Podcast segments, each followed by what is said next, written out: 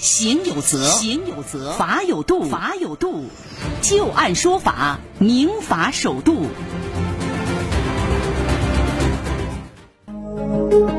好的，欢迎大家继续关注收听由知金和河北济民律师事务所的刘小龙律师为您带来的就案说法。接下来我们再来和大家聊一聊加班的话题啊。九月二十三号，有一则法官在家写判决身亡的新闻是冲上了微博热搜榜，同时啊也形成了一个讨论，就是你会把工作带回家去做吗？网友对于这个案件的关注也从一个侧面反映出了大家对于在家加班突发意外却得不到保障的担忧。那么在加加班猝死的话，到底算不算工伤呢？接下来我们先来了解一下这个案例的经过啊。在二零一七年八月十一号，河北省三河市人民法院的法官杨文峰在下班之后，像往常一样将工作案卷是带回了家。法院及有关的工作人员都知道这个事情。那么法官啊，工作量是非常大的，回到家再加班，这是他的一个工作常态。那么这一次的案件似乎并不轻松。那么他工作一直到凌晨，第二天早晨六点左右起床，继续整理案卷的材料，写案卷的判决。那么七点，他在上卫生间的时候突然晕倒，被送往河北省三河市医院抢救无效，于当天死亡。二零一八年六月十二号，杨文峰的妻子雷新宇向廊坊市人力资源和社会保障局提出杨文峰的工伤认定申请。经补正材料，廊坊市人力资源和社会保障局于二零一八年七月二号受理。经调查，下达举证通知，于一八年八月十五号作出了不予认定工伤决定书。那么，这个决定书认定杨文峰受到的伤害不符合工伤保险条例第十四条、第十五条认定工伤或者是视同工伤的情形，决定不予认定或者视同工伤。作为妻子不服啊，又提出了行政诉讼，要求确认撤销廊坊市人力资源和社会保障局在二零一八年八月十五号所作出的这个不予认定工伤决定书，责令其依法重新作出行政行为。到了一审法院的时候，法院判决廊坊市人力资源和社会保障局作出的不予认定工伤决定主要证据不足，依法应予撤销。社保局不服啊，又提出了上诉。到了二审的时候，二审法院认为，对于杨文峰在家中完成工作任务的时候突发疾病，送医院抢救无效死亡，能否认定杨文峰属于视同工伤的情况，应该充分考虑到他的工作量以及工作难度等诸多的因素。因此，上诉人作出的不予认定工伤决定主要证据不足，依法应予撤销。二零一九年六月二十七号，二审法院终审判决驳回上诉，维持了原判。那接下来我们就来听一听刘小龙律师对于这个案子的分析和点评啊。您觉得，如果带了工作回到家，在家中加班出现了一些意外的话，这个究竟算不算是工伤呢？类似的案件，除了咱们这个最近发生的这个案件以外呢，还有就是在家加班的过程当中，呃，突发疾病去世的，那么能不能认定成工伤？呃，首先呢，我们说，在咱们这个工伤保险条例以及对于工伤认定的相关规定当中呢，对于在工作岗位突发疾病四十八小时之内去世的这样的人呢，呃，是作为视同工伤来处理的。也就是说，在工作岗位突发疾病四十八小时之内去世了，那么这样的人呢，他就是属于工伤。那么在这样一个规定当中呢，首先第一个呢，就是他是不是在工作当中。嗯，那么这个是认定就是这样的一个案件的这种一个。基础，同时呢，在审查相关的这种工伤的认定的时候呢，也要看什么呢？就是他的这种工作是不是带有必要性，也就是说，他是不是只要是工作的，他都应当是种工伤？因为在这个具体工作的过程当中呢，那么有些人呢，他的可能工作的效率非常低，或者说呢，呃，工作拖沓，那么导致呢，他不得不把一些工作带到家里去做。那么我们说这种情况来说呢？不应当作为一般的这种加班来对待，而应当是作为劳动者对于这个用人单位的一种补偿或者说义务的这个履行来来认定。也就是说呢，呃，如果没有加班的必要，但是呢，他确实就实施这个加班行为的话，那么对于这种行为，我们说认定工伤呢，我觉得是欠缺这个条件的。嗯，但是假如说的确是因为工作压力非常大，工作任务非常的重。不得不把一些工作带回家里来做。我们说这种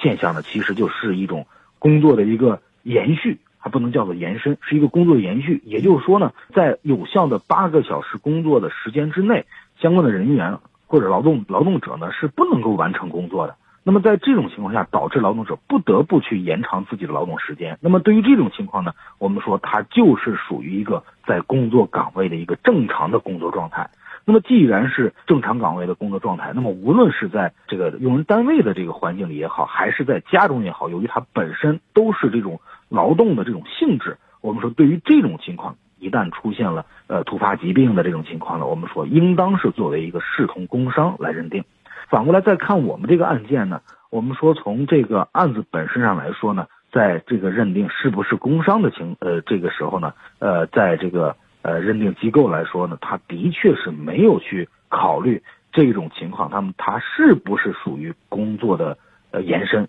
嗯，那么加班到底有没有必要？到底是因为这个呃个体他是拖延了这个工作啦，还是说不得不这样一个？工作状态，那么他没有去审查，在这个情况下，他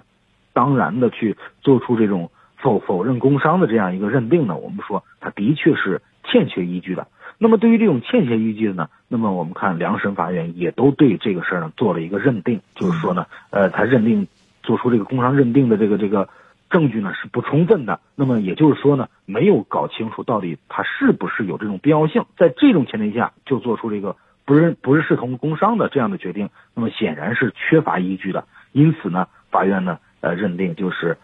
在这个工伤认定过程当中缺乏主要依据，那么撤销他的这个工伤认定，让他重新做。那么也就是说呢，要求这个工伤认认定机构呢在搞清楚事实以后，啊按照实际的这种情况。进行这个工伤的这个认定。您看，在家里本身这个环境，它不像在工作地点，比如说有你的同事，或者说打卡记录，或者说是一些监控，可以做一些这个辅助的证明。在家里，有的时候可能就一个人在家，有的时候是自己的近亲属在家，所以这个怎么来证明我在发病的时候恰巧是属于工作的状态呢？这个是否是需要自己来做这个证明呢？这个相关的证据的确是应当提供，也就是说呢，如果说我们要去证明我是在一个工作状态的话，那么当时就是这个事发当时的这种环境，包括这个他在做做一个什么样的事物，那么的确是要提供相关的证据的。那么通常我们说呢，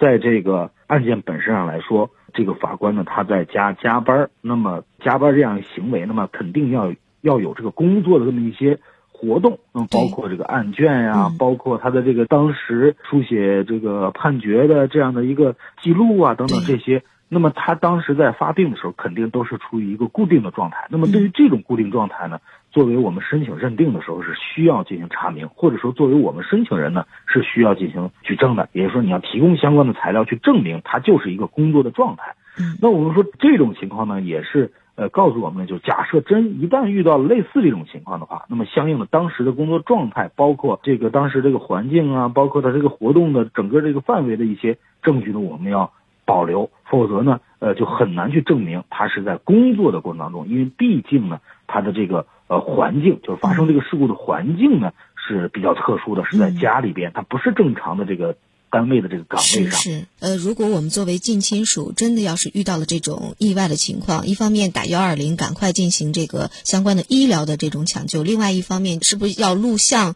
把证据当时他的这种工作状态，还是要把它固定下来？是这个意思吗？是的，是的，是的。如果要是没有这个证据的话，仅凭比如说他的妻子来说，说当时他是属于一个工作状态，正在伏案写东西、写材料，这个是没有办法作为这个证据来使用的，是吗？呃，是的，如果说有一些证据材料不及时的保存的话，那么很有可能在将来的工伤认定程序当中会被否认的，它是构成工伤。他的近亲属这个证人证言不可以不足，是吗？是的，是的，仅凭这个陈述的话呢，这个是不够充分的，还是要有相关的佐证材料去佐证。你比如说这个案子里边。法官的案卷他就在家中，对吧？那么他既然把案卷拿回家里边，那么从这个一般的这个人的行为上来看，他肯定不是说为了锻炼身体拿回去，而就是为了进行工作。所以说呢，这样的一个事实呢，呃，也是就就可以作为一个证明的材料。同时，包括当时的这个桌上的状态啊等等这些都可以作为事实。但是这些事实你仅靠陈述是不行的，还是需要有相关的这种证据材料，比如说救护人员的这个描述啊，嗯对吧？当时的一些记录啊，嗯呃，场景的这种记录啊，那么这些都可以作为证据。嗯，